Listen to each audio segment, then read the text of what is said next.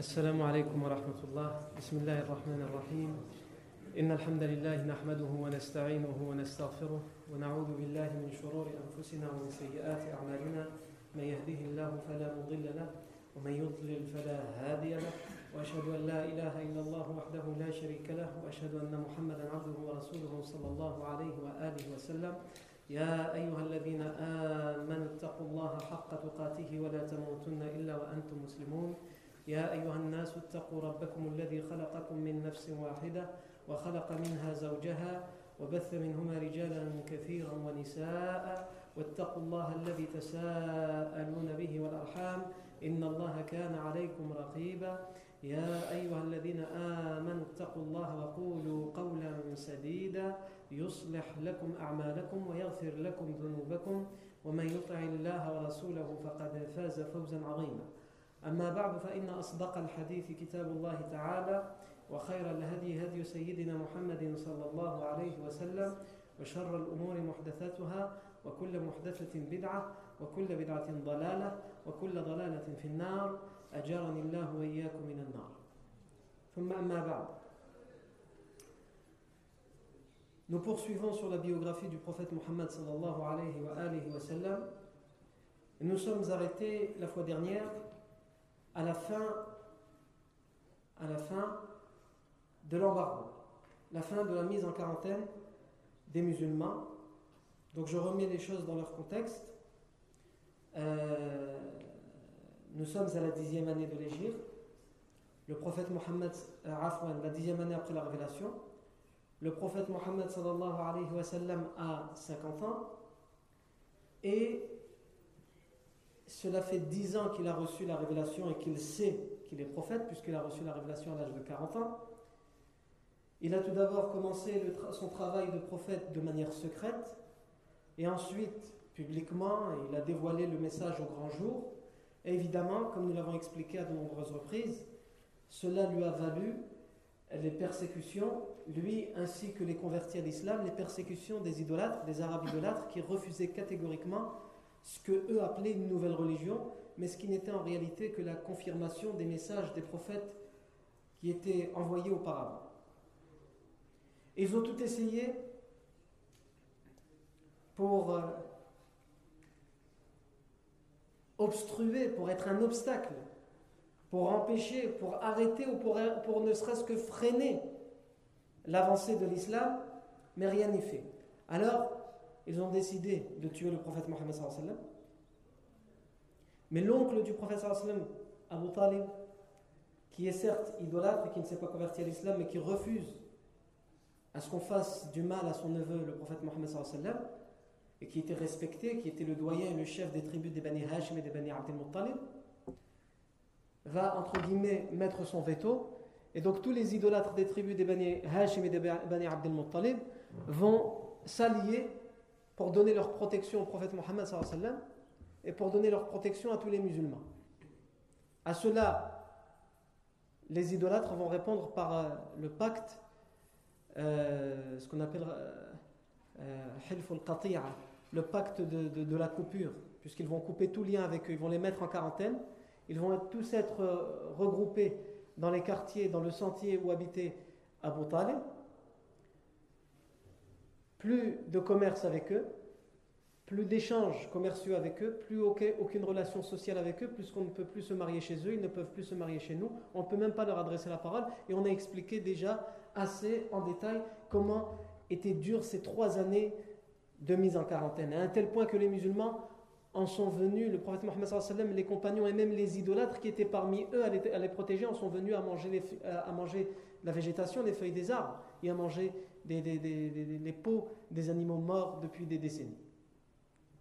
À la cinq idolâtres, Hisham ibn Amr, donc dans le camp d'en face de ceux qui ont signé le pacte, Hisham ibn Amr, Zuhair ibn Abi Umayya, euh, Mut'im ibn Adi, Abu al-Bakhtar ibn Hisham et Zam'a ibn al-Aswad, on l'a expliqué, vont se lever contre ce pacte et finalement il va être annulé et euh, cela va coïncider avec un miracle qu'Allah va mettre à ce pacte qui a été enfermé à l'intérieur de la Kaaba, puisque ce pacte a été dévoré, comme on l'a dit, par les termites.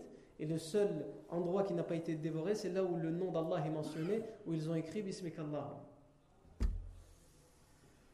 Donc trois années de cette dure épreuve, ils en sortent enfin. Et c'est là que nous sommes arrêtés. Ils sortent enfin de ces trois années de dure épreuve. Et en réalité, même si physiquement ils en sont éreintés, ils en sont fatigués, ils ont subi la faim, la soif, l'insulte, la persécution, la torture psychologique, les coupures de liens de parenté entre eux et les gens de leur famille qui étaient dans, le camp d'en face, puisqu'on expliquait que tout ça avait, avait, mis, avait coupé, avait mis la distance entre des gens de propre famille, entre des frères et sœurs. Une sœur qui serait mariée de l'autre côté, etc. Ça avait coupé les liens de parenté. En réalité, il y a beaucoup de leçons à tirer, on les a citées la semaine dernière, mais une des leçons, c'est que dans toutes les épreuves que le professeur Sam aura à vivre dans sa vie, il y a toujours un bien qui en ressort. Et en réalité, c'est une, une leçon à tirer pour nous. Dans chaque mal, ou dans tout ce que tu considères de mal qui t'arrive, qui t'atteint dans ta vie, n'insulte pas ciel et terre. Ne te lamente pas sur ton sort. Parce qu'au final, en y réfléchissant bien, il y a un bien. Et même si en y réfléchissant bien, tu ne le trouves pas, il y a un bien. Dans ce mal en lui-même, il y a un bien. Et dans les conséquences et les suites et les effets de ce mal, et je mets des guillemets parce que c'est toi qui le vois comme un mal, il y a un bien. Et le meilleur des biens qu'il y a, c'est que comme le professeur l'a dit, il n'y a aucune, aucun mal qui atteint un musulman ne serait-ce qu'une petite épine qui l'a piqué à la plante du pied. Aucun mal qui atteint le musulman, ne serait-ce qu'une petite épine qui le pique à la, pointe à la, plante à la plante des pieds, qui lui fait mal, mais qu'il patiente, sans que ce soit une bénédiction d'Allah pour lui, sans que ce soit une miséricorde d'Allah pour lui. Et concrètement, les biens qu'on peut citer de cette épreuve, de la mise en quarantaine, c'est que ça va attirer l'attention des tribus arabes de la péninsule arabique vers l'islam. Alors que cette da'wah, ce message était confiné à la Mecque et qu'on arrivait à peine à en parler aux Mécois puisque les musulmans étaient, devaient subir les persécutions, les gens qui viennent de l'extérieur et qui viennent pendant cette épreuve, ils sont au courant, on les met au courant qu'il y a des gens là-bas dans le sentier qui sont mis en quarantaine, on n'a pas le droit de commercer avec eux, on n'a pas le droit de leur parler, et même eux qui viennent de l'extérieur et qui veulent leur vendre, eux, ils ne sont pas inclus dans le pacte, donc ils pourraient leur vendre s'ils voulaient, mais Abu Lahab vient à chaque fois, il leur dit surtout, ne leur vendez pas. Mais comme vous avez le droit de leur vendre, puisqu'on a oublié, entre guillemets, de vous mettre dans le pacte, de mettre que même les gens de l'extérieur, ne peuvent pas, ne peuvent pas leur vendre, augmentez les prix exprès pour eux. Pour nous, vous nous faites les prix normaux, et pour eux, les musulmans, vous leur augmentez les prix afin qu'ils ne puissent rien acheter. Et ce fut le cas. Mais ça interroge, ça interpelle ces gens-là qui viennent de l'extérieur et qui ne comprennent pas ce qui se passe. Pour certains, ils venaient, mais ils n'étaient pas au courant qu'il y avait ce message, qu'il y avait cette religion, qu'il y avait ce prophète. Donc ça va mettre, si vous voulez, ça va mettre en évidence, ça va mettre en exergue le message de l'islam. Ça va mettre en évidence l'existence du prophète Mohammed qui devait dans la plupart des cas faire sa da'wah de manière secrète, qui devait dans la plupart des cas se réfugier dans la maison de l'Arqam ibn Abil Arqam pour enseigner aux compagnons la prière, puisqu'ils ne pouvaient pas le faire publiquement, puisqu'ils étaient persécutés. Ils étaient torturés. Et, entre guillemets, on pourrait citer plusieurs conversions, mais on va citer une parce qu'elle est spectaculaire. C'est celle du compagnon At-Tufayl ibn Amr ad-Dawsi, ou ad-Dawsi. الطفيل ibn Amr al-Dawsi. Tufayl ibn Amr al-Dawsi, comme son nom l'indique, vient de la tribu de Daws, un petit peu au sud de la Mecque. Et c'est une tribu qui appartient à la grande tribu de Al-Uzd. Tufayl ibn Amr al-Dawsi, il va venir à la Mecque et c'est le chef de sa tribu, de la tribu des Daws il va venir pour un court, euh, un court séjour. Et quand on le voit arriver, les idolâtres de la Mecque, d'abord pourquoi on cite cette conversion à ce moment-là? Puisque nous avons dit que nous sommes la dixième année. Est-ce que Tofayl ibn, Amr s'est converti à la dixième année? Il y a divergence entre les historiens. Des historiens disent qu'il s'est converti la première année de la mise en, quarantaine, c'est-à-dire la septième année. Ibn Ishaq, l'historien Ibn Ishaq, lui, il cite euh, son histoire juste après la fin de la mise euh, en quarantaine. Et d'autres disent qu'en réalité, sa conversion va avoir lieu plus tard, après le retour du professeur sallam de Taif. Ça, c'est ce qu'on verra plus tard, c'est ce voyage du professeur sallam à Taif. Tufayl ibn Amr al-Dawsi arrive à la Mecque, c'était quelqu'un de connu puisqu'il est le chef de sa tribu, et tout de suite il est accaparé par les élites de la Mecque, les idolâtres élites de la Mecque. Il est, il est accaparé, ils le prennent sous leur aile. Parce qu'ils ne veulent surtout pas que les gens qui viennent de l'extérieur aient un quelconque contact avec le prophète Mohammed.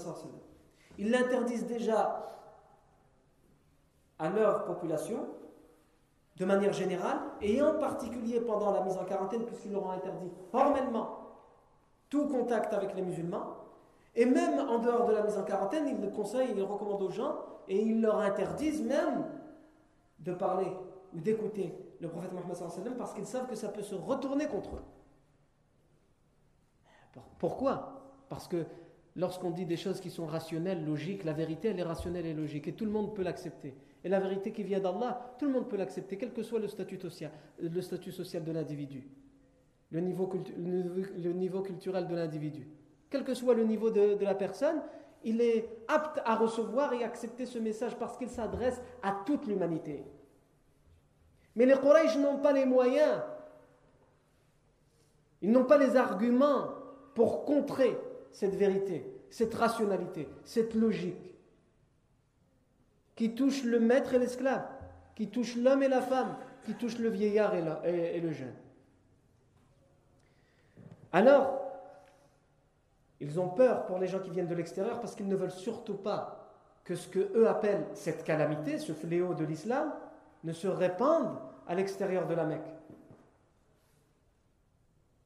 Eh bien, s'ils pouvaient se réveiller de leur tombe et voir qu'ici à Luin, en ce moment même, on parle d'eux et que ça s'est répandu jusqu'à Luin, l'islam, ils se retourneraient dans leur tombe. Mais ils se retournent déjà dans leur tombe pour d'autres raisons. At-Tufayl ibn Amr al-Dawsi, lorsqu'on le voit arriver, les élites de la Mecque le prennent sous leur aile et lui demandent pourquoi tu es venu, tu es le bienvenu, etc. Ils l'accueillent, ils lui font honneur, comme c'est la tradition chez les Arabes, qu'ils soient musulmans ou non. Et ensuite, ils lui disent Écoute, tu es le bienvenu chez nous. Mais il y a une seule chose avant d'expliquer ça, comme à mon, habitude, il faut qu'on se pose la question avant que je rentre dans ces détails-là, c'est important. Euh, est-ce que c'est un récit qui a été authentifié ou non Quand on, fait des recherches dans les livres, des, des récits, des hadiths qui ont été authentifiés à, propos de Tufayl ibn Amr al-Dawsi, il y a deux textes qui sont authentifiés qui nous citent Tufayl ibn Amr al-Dawsi à ma connaissance. Je ne prétends pas avoir euh, tout vu, mais à ma connaissance, j'en ai retrouvé deux qui sont formellement authentifiés.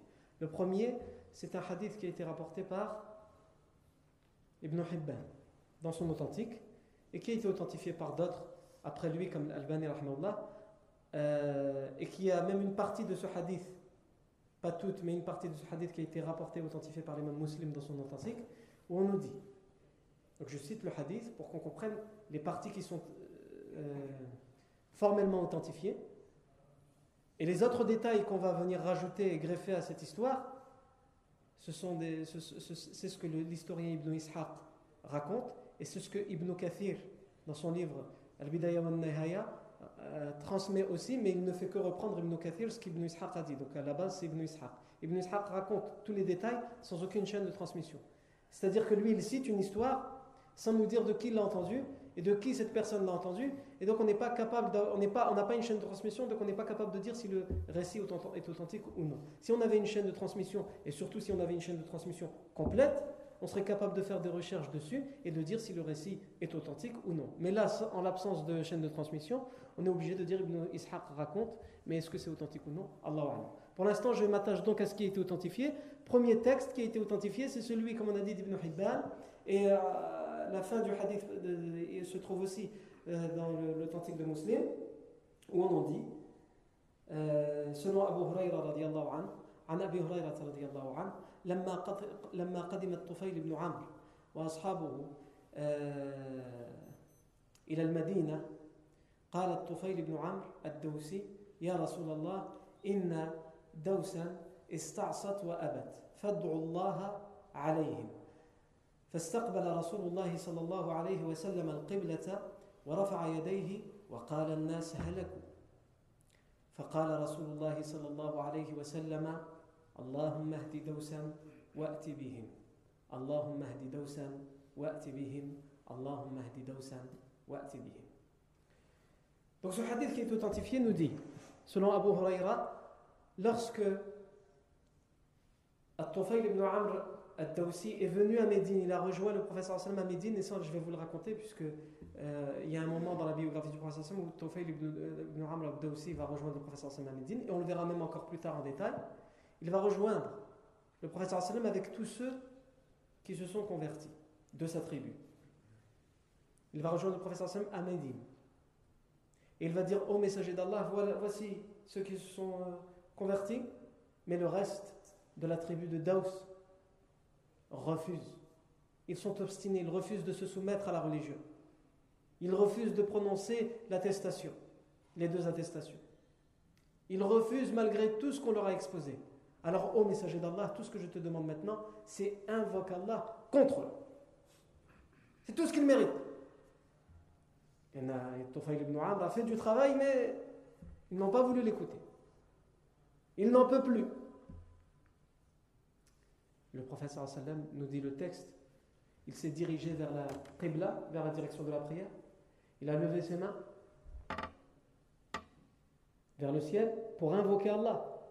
Comme l'a demandé Tofayl, ou en tout cas on avait l'impression que c'était comme lui avait demandé Tofayl. Et les gens ont dit c'est tout, ils sont foutus. Ils, ont péri. Puisque si le professeur sallam demande, il invoque Allah contre eux, Allah va exaucer immédiatement son invocation. Ils disent c'est tout ils sont finis. Mais le professeur sallam va dire Allahumma hdi dawsan wa bihim. Et il va le répéter trois fois cette invocation, cette prière. Ô oh mon Seigneur, guide la tribu de Daous et fais-les venir à nous. Allahu Akbar. Allahumma salli wa sallim wa barak ala Sayyidina Muhammad.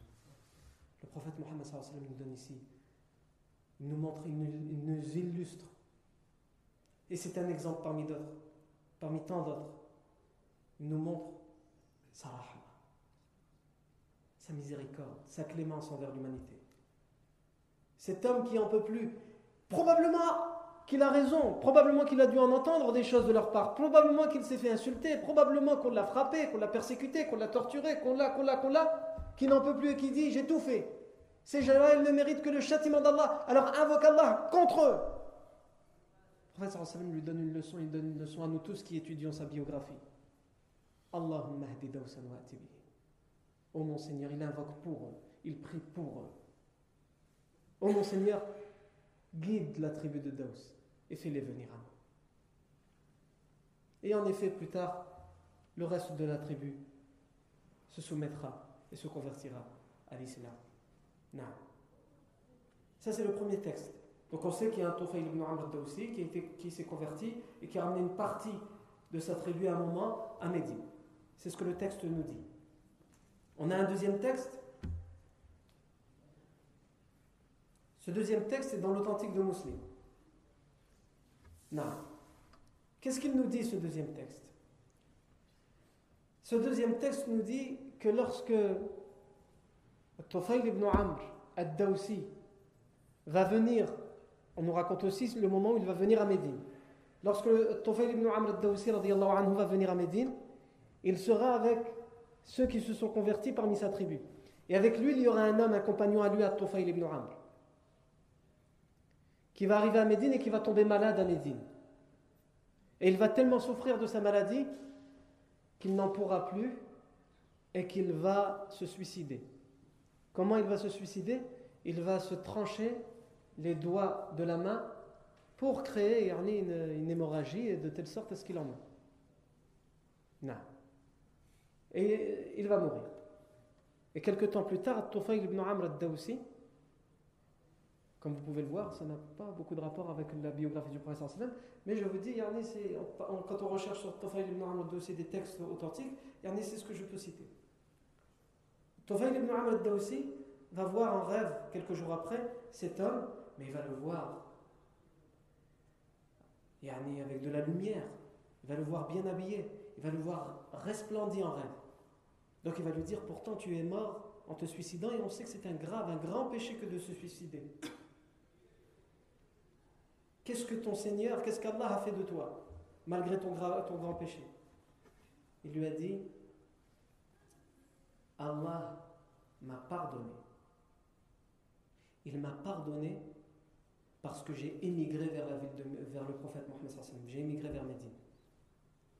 Tellement c'était un acte, un grand acte, un noble, un acte noble, Allah Azzawajal va peser le pour et le contre et il va lui pardonner pour son émigration vers Médine et il va effacer ce suicide. Mais il aura les mains recouvertes. On ne verra pas ses mains, elles seront couvertes dans ce rêve. Tofail va lui demander Et tes mains? Il va lui dire Allah m'a dit Mais nous ne pouvons pas te réparer ce que tu as toi-même altéré.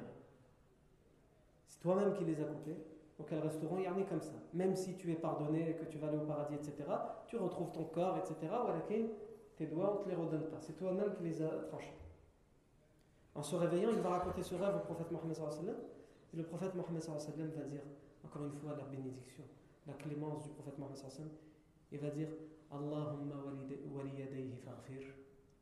Ô mon Seigneur, et aussi pour ses mains, pardonne-lui. C'est-à-dire même ses, mains, ses doigts, redonne-lui ses doigts. Non. Donc ces textes, qu'est-ce qu'ils nous, disent? Ils nous disent qu'il y a un Tawfaïl ibn Ahmed Daoussi qui s'est converti et qui a ramené une grande partie de sa tribu à Médine. Tout le reste qui est en dehors de ces textes-là, nous allons le citer d'Ibn Ishaq, et ils sont, c'est régulièrement repris, par exemple par Ibn Kathir. Mais comme on a dit, Ibn Ishaq n'a pas ramené de chaîne de transmission. Non. Euh, les gens qui s'attachaient vraiment l'authentification l'ont mis de côté, par exemple, tous ces détails que nous allons raconter. Comme par exemple Al-Bani dans son ouvrage qu'il avait commencé mais qu'il n'a pas pu terminer puisqu'il est mort avant de pouvoir le terminer. Dans son ouvrage Sahih Sir al-Nabawiyya, l'authentique de la vie prophétique, il ne cite pas les passages d'Ibn Ishaq. Il cite un des deux hadiths que je vous ai cités, mais il ne cite pas les, passages de, de Ibn Ishaq. Nous, nous le citons, et par honnêteté euh, intellectuelle, nous disons qu'il n'y a pas de chaîne de transmission. Est-ce que ça veut dire que c'est faible? Nous n'en avons pas la preuve. Mais cela ne veut pas dire que c'est authentique. Mais il y a de fortes probabilités pour qu'une grande partie de ce texte soit authentique, puisqu'on a, a d'autres informations qui viennent clairement nous dire qu'il y a quelqu'un qui s'appelle Tofayl ibn Dossi, qui s'est converti à un moment donné et qui a ramené une grande partie de sa tribu, eux aussi convertis. Ala Tofayl ibn Amr al comme je vous l'ai dit tout à l'heure et comme j'ai commencé à le raconter tout à l'heure, il a été pris en charge par les euh, chefs de la Mecque qui l'ont mis en garde contre le prophète Mohammed et qui lui ont dit tu es le bienvenu chez nous, mais fais attention à cet homme.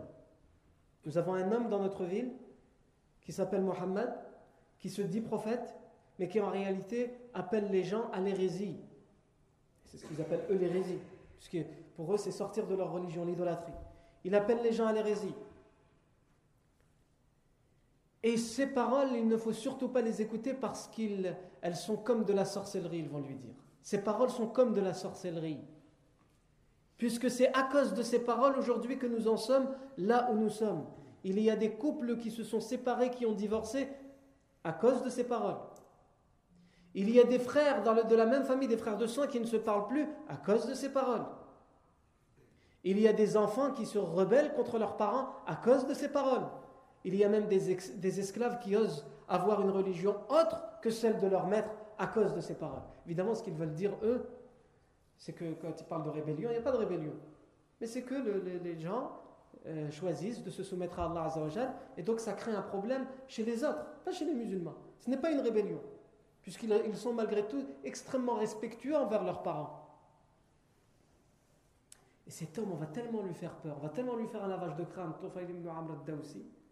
à propos du prophète Mohammed, qu'il va avoir peur de lui. Il en est terrifié. Et on, lui on va lui dire attention lorsque tu vas faire, puisque c'était, normal, tout le monde qui arrivait à la Mecque, que ce soit pour un commerce ou pour une, un pèlerinage pour les divinités, il faisait le tawaf et il priait à côté de la Kaaba. C'était normal. Donc on lui a dit attention, sa place privilégiée, c'est là-bas. Il est toujours là-bas en train de prier, mais il récite à haute voix ses paroles qui ensorcellent les gens. Alors attention si tu vas là-bas, éloigne-toi de lui.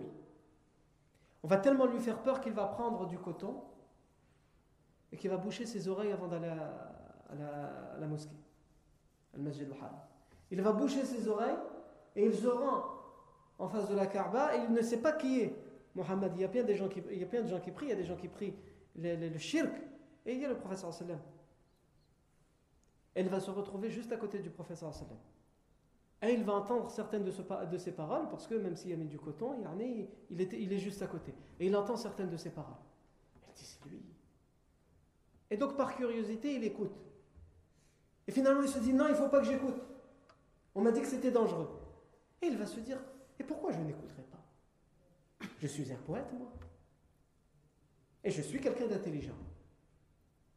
Je suis capable d'écouter et de savoir faire la part des choses dans ce qu'on dit je vais l'écouter. Si ce qu'il dit est bien, est bon et véridique, pourquoi pas? Et si ce qu'il dit est dangereux, et il appelle, comme eux-mêmes me l'ont dit, à la division, à la zizanie, sans aucun doute que je m'en éloignerai et que je le mettrai en garde de moi-même. Donc il va enlever ses, cotons et il va écouter le Coran que le professeur est en train de réciter, les paroles d'Allah que le professeur est en train de réciter. Et le prophète sallam va terminer et il va s'en aller. Tufayl ibn Amr al-Dawsi va se dire ces paroles, elles sont justes et elles sont belles. Ces paroles sont à la fois justes, c'est-à-dire elles ne disent que du bon, que du vrai, et elles sont belles dans les rimes, dans la façon d'être composées, puisque ce sont les paroles d'Allah Azzawajal. Et n'oubliez pas que le Coran à cette époque-là, ce qu'il entend, c'est les gens qui ont l'arabe, cet arabe entre guillemets, cet arabe coranique comme langue maternelle. Même les meilleurs arabophones parmi nous, ce n'est pas la même chose parce que nous n'avons pas cet arabe-là, nous l'avons pas de manière maternelle. On doit l'apprendre. Alors que eux, c'est leur langue maternelle, maternelle. Donc ils sont tout de suite imprégnés par ces paroles coraniques. Et donc il va décider de suivre le prophète Mohammed jusqu'à chez lui. Il le suit et il demande la permission d'entrer chez lui et de s'entretenir avec lui. Le professeur Salem lui donne la permission et il s'entretient avec lui. Il lui dit Écoute, je ne vais pas passer par quatre chemins. Je vais te dire la vérité. Lorsque je suis arrivé ici, on m'a gravement mis en garde contre toi. Et on m'a tellement fait peur, on m'a tellement terrifié, que j'ai décidé de boucher mes oreilles pour que je n'écoute aucune de tes paroles. Mais Allah a voulu que je me retrouve à côté de toi. Et que j'entende par mes gardes certaines de tes paroles. Lorsqu'Allah veut guider quelqu'un, il le guide. Il a mis du coton pour pas être guidé, si on caricature la chose. Moi, je ne veux pas être guidé, même s'il ne savait pas pour lui, c'était pas la guider, c'était euh, de la sorcellerie. Moi, je ne veux pas, donc je mets du coton. Allah Azzawajal le ramène à côté du professeur Hassan parce que tu dois être guidé, je t'ai choisi. Tu es quelqu'un de bien, tu mérites d'être guidé. Et combien de gens, subhanallah, nous connaissons Ils rentrent dans l'islam. Et si tu les rencontres avant leur islam, ils te disent impossible. Moi, me retrouver dans une mosquée et faire les droits de signes que je vois dans les reportages, là, quand ils font la prière, ils, posent leur tête par terre. Euh, ah, je ne sais pas ce qu'ils racontent. C'est comme ça qu'ils nous voient de l'extérieur. Et pourtant, après leur conversion, ils disent Subhanallah, je suis là. Jamais j'aurais imaginé. Et pourtant, je suis là. Je fais mes cinq prières. Je suis barbu, etc. etc.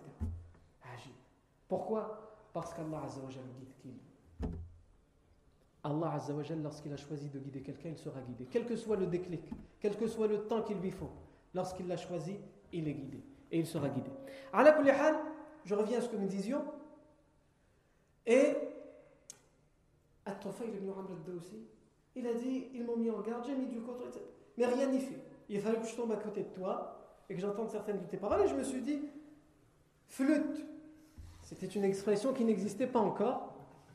Mais euh, en arabe, de sa façon, il a dit flûte.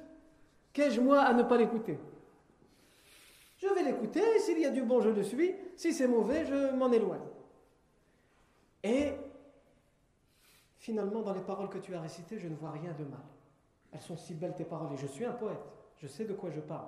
Et en effet, Tofayl ibn Amr comme on va le voir, c'était quelqu'un qui, pour n'importe quelle occasion, savait donner des rimes, faire des rimes immédiatement, et avoir une poésie parfaite, y amener dans, dans les règles de la poésie.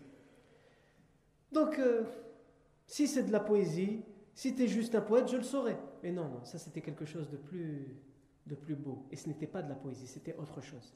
Et le en plus, dans la forme, donc dans la forme on a dit c'était excellent, mais en plus dans le fond, dans le sens de ces paroles, c'était aussi excellent. C'était juste, c'était beau, c'était la vérité, c'était le bien. Alors, je n'ai entendu que tes paroles, mais expose-moi ton message. Je veux l'écouter. Je veux savoir vers quoi tu appelles. Le professeur Hassan lui a dit Je t'appelle à n'adorer. Vous associez à Allah. Je t'appelle à n'adorer. Je t'appelle à me reconnaître, moi, comme prophète, et à reconnaître ceux d'avant, Isa, Jésus, euh, Moussa, Moïse, Ibrahim, Abraham, etc. Finalement, le message de l'islam n'est qu'une continuité au message abrahamique, puisque les Arabes de l'époque respectaient le message d'Abraham, mais ils l'avaient altéré et même pollué et souillé avec leur idolâtrie. Je t'appelle au bon comportement, aux bonnes mœurs, envers tes parents, envers ton épouse, envers tes enfants, envers tes voisins. Voilà à quoi j'appelle. Et ensuite, pour illustrer, pour, pour illustrer à son propos, le prophète va citer des paroles du Coran. Et Tufayl ibn Amr al-Dawsi va dire Ashhadu an la ilaha illallah wa ashhadu annaka rasulullah. J'atteste qu'il n'y a aucune divinité digne d'être adorée en dehors d'Allah et j'atteste que tu es le messager d'Allah. nous y sommes. Cette chose qu'avaient tant craint les idolâtres de la Mecque et qu'ils l'avaient averti contre ce moment-là, nous y sommes. Et c'est le chef de la tribu d'Aous. Le prophète lui dit Retourne à ta tribu.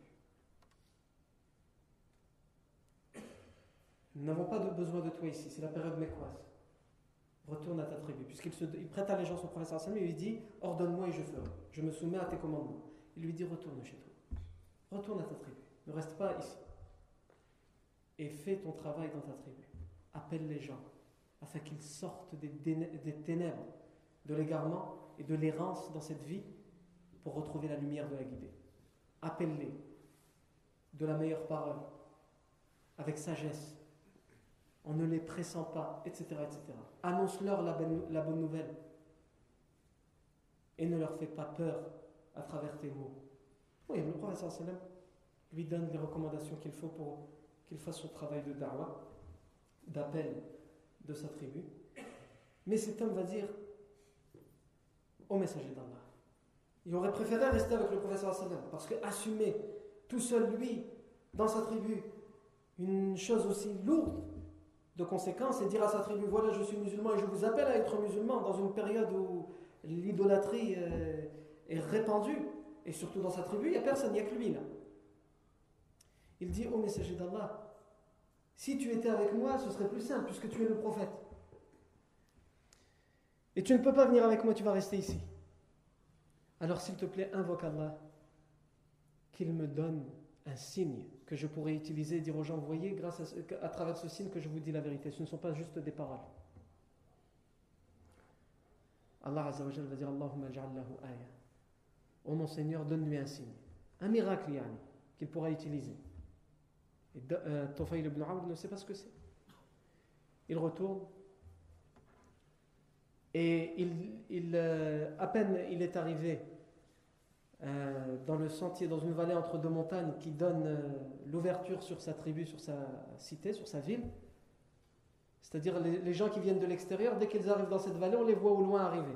Et dès qu'il arrive là, il se rend compte qu'il a une lumière entre les deux yeux. Et il se dit, c'est le signe que le prophète Mohammed a invoqué. Il a invoqué Allah pour que Allah me donne ce signe. Et il est tellement stressé, ibn aussi. Comme n'importe quelle personne qui se convertit à l'islam. Il est stressé. N'importe quelle personne qui se convertit à l'islam, il est stressé. Tous les convertis le racontent. Il est stressé, il a peur, il ne sait pas, il hésite, il prend son temps. Et finalement, il se lance. Et quand il se lance, tout va mieux. Tout va pour le mieux. Donc vous allez me dire, oui, mais là, Tofaïl, il s'est lancé, pourquoi il est toujours stressé? Parce que là, il va arriver auprès de son peuple et il ne veut pas cacher sa conversion. Il doit les appeler à l'islam. Donc c'est pour ça qu'il est stressé. Comment on va le voir? Donc il est tellement stressé qu'il va se dire, mais si les gens voient cette lumière sur le visage, ils vont me dire en vérité, ça c'est pas quelque chose, c'est pas un signe ça. Ça c'est juste que nos divinités, puisque tu les as abandonnées, ils t'ont enlaidi. Parce que quand on te regarde, on doit baisser la tête, tu es tellement éclatant de lumière. Il pense comme ça tellement il est stressé. Donc il va faire une invocation, il va dire Ya Allah, mets cette lumière s'il te plaît ailleurs, pour qu'elle soit vraiment vue vraiment comme un signe et qu'on n'ait aucun argument, qu'ils aient aucun argument pour dire ça c'est juste euh, une, entre guillemets, une mutilation de la part de nos divinités. Et cette lumière, subhanallah, si, comme on a dit, si ce texte est authentifié, s'il est authentique, elle va se déplacer, elle va aller sur son arc. Et dans d'autres versions, sur son fouet. Yani, il, il, prend son arc ou son fouet, il le bouge avec la lumière comme une, il a comme une lampe. D'une certaine manière, il la contrôle. Alors que là, yani, ça, avait créé, selon lui, dans son idée, un problème. Et il arrive, mais il n'ose pas aller, euh, entre guillemets, permettez-moi l'expression, au casse-pipe. Il n'ose pas y aller. Donc qu'est-ce qu'il fait? Il s'isole de son peuple. Et il se met à part. Évidemment, les premiers à aller le voir, il le voit arriver avec une lumière sur son fouet. Bizarre. Bon, après tout, pourquoi pas? Mais pourquoi il, s'isole de nous? Donc le premier à aller le voir, c'est son père. Et tout de suite, il dit à son père Éloigne-toi de moi. Pourquoi ça? Qu'est-ce qui t'est arrivé? Tu es parti en voyage, tu reviens, tu ne nous, tu adresses pas la parole et tu m'ordonnes de de m'éloigner de toi. Il dit minka wa Tu ne fais plus partie de moi et je ne fais plus partie de toi. Et dur, si le texte est authentique comme nous l'avons dit. Le père lui dit Comment ça Explique-toi. Pourquoi nous serions. Je suis ton père, tu es mon fils, pourquoi nous ne serions plus liés? Il dit Parce que j'ai abandonné ta religion pour me soumettre à l'unicité d'Allah et à la religion du prophète Muhammad Et subhanallah, encore une fois, quand Allah veut guider quelqu'un, il le guide. Et aussi pour rassurer, Allah fait ceci pour rassurer Tufayl ibn Amr, son père lui dit Din ta religion est la mienne. Si tu as choisi une autre religion, je la choisis aussi. Ah bon? Oui. Euh, qu'est-ce que je dois faire? Il lui dit va te laver et atteste les deux attestations. C'est tout. C'est tout. Et évidemment, ni, de, ni, ni, plus. Son père le fait. Son père se convertit à l'islam. En voilà un. Et ensuite, c'est son épouse qui arrive. Et comme la, la, méthode, elle marche avec le père, pourquoi pas avec la femme? Et tout de suite, il lui dit Il est éloigne-toi de moi. Qu'est-ce qui se passe? Je ne fais pas partie de toi, je ne fais plus partie de toi et tu ne fais plus partie de moi. Chose de difficile, plus difficile qu'avec le Père. C'est difficile avec le Père par rapport à l'autorité du Père, et c'est difficile avec la femme par rapport au sentiment. Pour les gens qu'on appelle les hobbistes, c'est très compliqué. Il y en a dire à sa femme éloigne-toi de moi, il y en a éloigne-toi vite fait, mais reviens dès que tu peux. Non.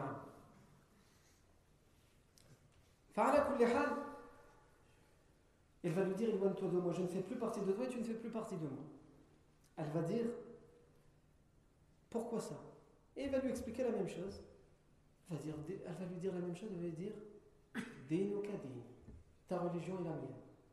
Je suis ta femme, je ne peux que te suivre. Si tu as choisi notre religion et tu as, tu as trouvé que c'était la vérité, que ce dans quoi nous étions était l'égarement et était faux, pourquoi je ne te suivrai pas? Pourquoi tu n'aurais pas raison? Donc il lui explique, il lui dit va te laver, etc. Et atteste et elle a attesté. À la Tufayl ibn euh, il va ainsi petit à petit faire son travail et une grande partie de sa tribu va se convertir à l'islam. Et plus tard, des années plus tard, on le verra Inch'Allah en détail, des années plus tard, Tufayl ibn Amr aussi ira le rejoindre, il ira faire l'émigration à Médine et il ira rejoindre le professeur sallam à Médine avec la grande partie de sa tribu qui s'est convertie à l'islam. Et ici, on a deux versions historiques. Il y a une version qui dit c'est après la bataille de Khandaq, la bataille des tranchées que nous verrons, qu'il va rejoindre. Il y en a qui disent c'est après la libération de la Mecque, c'est-à-dire au moment où toutes les délégations viendront de toute la péninsule pour venir connaître le prophète sallam et se soumettre à sa religion, ou pour quelques tribus juste venir connaître la religion et ensuite retourner. Alors, tout ça on le verra en détail, Inch'Allah, et c'est pour vous dire que yani, euh, Tufayl ibn Amr aussi va venir à, Médine, et ça on l'a dit, il y a deux textes qui l'authentifient, qu'il va venir à Médine avec une partie de ses. Euh, de, ses, euh, de sa population qui se sont convertis. D'ailleurs, même après la libération Mecque, lorsque plus de 90% de toute la péninsule arabique se sera convertie à l'islam, le prophète sallam brisera les idoles. Il fera briser les idoles par les compagnons qui, la veille, adoraient ces idoles. Ces idoles. Et ici, vous voyez, on le reverra aussi en détail, euh, la pédagogie du prophète Mohammed. Le prophète lorsqu'il arrive dans une ville, il y a des gens qui pratiquent le shirk, qui est le premier des plus grands péchés. Allah ne pardonne pas ce péché, sauf si vraiment la personne se repent, sincèrement. Et malgré ça, le prophète il les laisse il les laisse pendant 21 ans. Puisque la libération de la Mecque aura lieu la 8e, hein, la année. Ou la 9e La 8e année de l'Égypte ou la 9e La 8e, il me semble. Avec un doute. Donc pendant 21 ans, le professeur va laisser ces idoles. Et ensuite, lorsque tout le monde sera converti, c'est-à-dire que ces idoles, il n'y a plus personne qui va les voir, il n'y a plus personne qui se prosterne devant eux, il demande à ses compagnons qui avaient l'habitude de les adorer, de se prosterner devant et de s'essuyer, de les embrasser, etc. Et plus si affinité, faut voir. Il va leur dire à eux allez les détruire. Ces idoles que vous aviez vous-même construites pas de vos propres mains et qui vous, en aviez fait des divinités, détruisez-les de, vos propres mains. Aujourd'hui, on nous montre dans des reportages, en exagérant et en rajoutant une couche, qu'il y a des bandes de barbus hein, qui. Euh, envahissent le Mali, par exemple, ou je ne sais pas quel pays, qui arrivent et qui euh, détruisent des tombeaux. Premièrement, nous ne croyons pas en tout ce que disent les médias, en particulier lorsqu'ils parlent de l'islam et des musulmans. Deuxièmement, si c'est vrai, ça montre que ces gens-là ne connaissent pas la pédagogie, la pédagogie du professeur Tu arrives dans une ville, les gens commettent cet acte. Ce n'est pas parce que tu auras détruit le tombeau qu'ils ont l'habitude de diviniser, d'admirer, d'adorer, qu'ils vont, arrêter le shirk. Tu dois leur enseigner l'unicité. Tu dois les convaincre que ce qu'ils font c'est une erreur. Et si tu les as convaincus, t'inquiète pas, ils le détruiront eux-mêmes, ce tombeau. Eux-mêmes, ils le détruiront. Mais aujourd'hui, notre communauté manque de cette pédagogie. On manque du fait qu'on a besoin d'étapes pour arriver à un objectif. Nous voulons tout tout de suite. Et nous, nous exigeons du musulman, de la personne du musulman, tout et tout de suite. Si seulement ceux qui sont durs, ils pouvaient être durs, mais uniquement envers eux-mêmes. Finalement, pourquoi pas? Si tu te sens capable d'être dur envers toi-même et de, réaliser ce pourquoi tu t'es endurci, même si nous ne le recommandons pas, finalement, pourquoi pas? Mais le problème, c'est que cette personne exige des autres.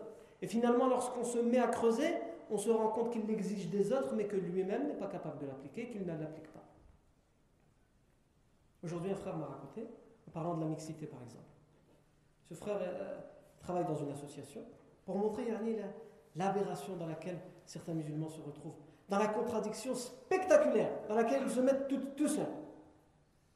Il a raconté qu'il était avec une association et qu'il a organisé une conférence, donc musulmane, un, conférencier musulman qui allait venir, mais pas à la mosquée, dans, dans une salle qu'ils avaient louée pour l'occasion. Et donc il a commencé à distribuer des tracts à la sortie de la mosquée, de la mosquée de la ville où il habite. Et euh, il est tombé sur un frère qui lui a dit, euh, il a regardé le tract, il lui a dit, euh, ce sera mélangé les hommes et les femmes? Il a dit, on est mélangé, oui et non, il y aura les femmes d'un côté et les hommes de l'autre, on ne peut pas faire autrement dans cette salle. Il lui explique. Il lui rend le tract, il lui dit, non, là, il y a haram, bid'a. C'est interdit. C'est pas permis. C'est une innovation, bid'a. Ah. Ça, c'est un mot aujourd'hui qui est devenu à la mode. La personne qui dit le bid'a, je dis comme ça en arabe. Si tu lui demandes de définir, tu lui demandes la définition exacte que les savants ont donnée du mot bid'a, il, sera pas le, il va juste te dire bah, c'est une innovation. Ah, les savants ont expliqué, ils ont donné des conditions qui nous aident à définir qu'est-ce que la bid'a.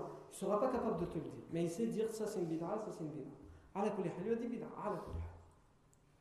J'ai envie de dire pourquoi pas. Si pour lui ce genre d'endroit c'est pas valable pour lui, pourquoi pas? Mais il lui dit à la personne vous n'avez pas le droit de faire ça, c'est haram ce que vous faites, etc. Et ce frère m'a dit que j'ai su de source sûre que le lendemain il a assisté à un mariage où il y avait la mixité. Cette personne-là qui lui a dit là, juste. Et que ça l'a tellement choqué qu'il a demandé des explications. Et qu'est-ce qu'on lui a répondu? On lui a dit c'est pas la même chose parce que vous vouliez le faire dans un contexte religieux. Wallahi Je sais, je sais pas euh, ce qu'on doit dire à ça. Je sais pas ce qu'on doit dire à ça. À cette politique de l'apparence, à cette politique du superficiel. Non. C'est notre vécu. Il y en a qui doivent, se dire en fait, il essaye de gagner du temps. Hein. Il n'y a plus rien à raconter. Non, Wallah, j'ai encore beaucoup de choses à raconter. Mais notre vécu nous oblige à le faire. Parce que si on ne fait pas un parallèle entre la vie du prophète et notre vécu, on ne sera pas capable de tirer les leçons qu'on doit tirer. Tufayl ibn Amr al-Dossi, après la libération de Damek, pourquoi je parlais des idoles, etc., vous allez comprendre le rapport, c'est que Tufayl ibn Amr al-Dossi va lui demander la permission d'aller euh, détruire une idole, euh, une idole qui était surnommée euh, Dhul euh, le professeur Hassan va lui donner, va lui dire va. Et Tufayl ibn Amr al-Dossi va brûler cette idole, il va la brûler et il va la briser. Et en même temps de la brûler, il va faire des rimes en arabe dans lesquelles il va dire Ya dhal kaffayn lastu min ibadika miladuna aqdamu min miladika. C'est la dernière partie? Mchat, elle est partie. Non.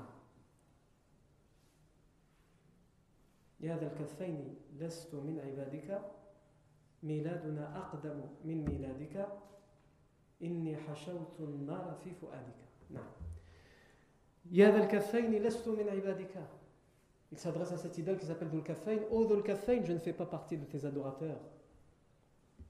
Miladuna aqdamu min miladika. Même notre naissance a eu lieu avant la tienne, avant ta construction. Comment on va t'adorer C'est nous qui t'avons construit, donc on était vivants. Comment on va. C'est une façon de dire comment on va adorer ce que nous avons nous-mêmes créé. Puisque c'est l'homme qui a construit cette idole. Miladuna aqdamu min miladika. Inni nara fi fuadika. Voici le, feu que je mets dans ton cœur en ton intérieur. C'est une façon d'illustrer, de montrer que Tufayl ibn Amr, comme on l'a dit, était un, poète, comme il y en avait beaucoup euh, à l'époque du prophète Mohammed. Et ça, cette histoire, c'est un, un exemple parmi tant d'autres de tous ces effets positifs que va ramener l'embargo. Et il y en a d'autres. Il y a par exemple l'histoire de Rokana. Rokana, c'est l'homme le plus fort de la Mecque physiquement.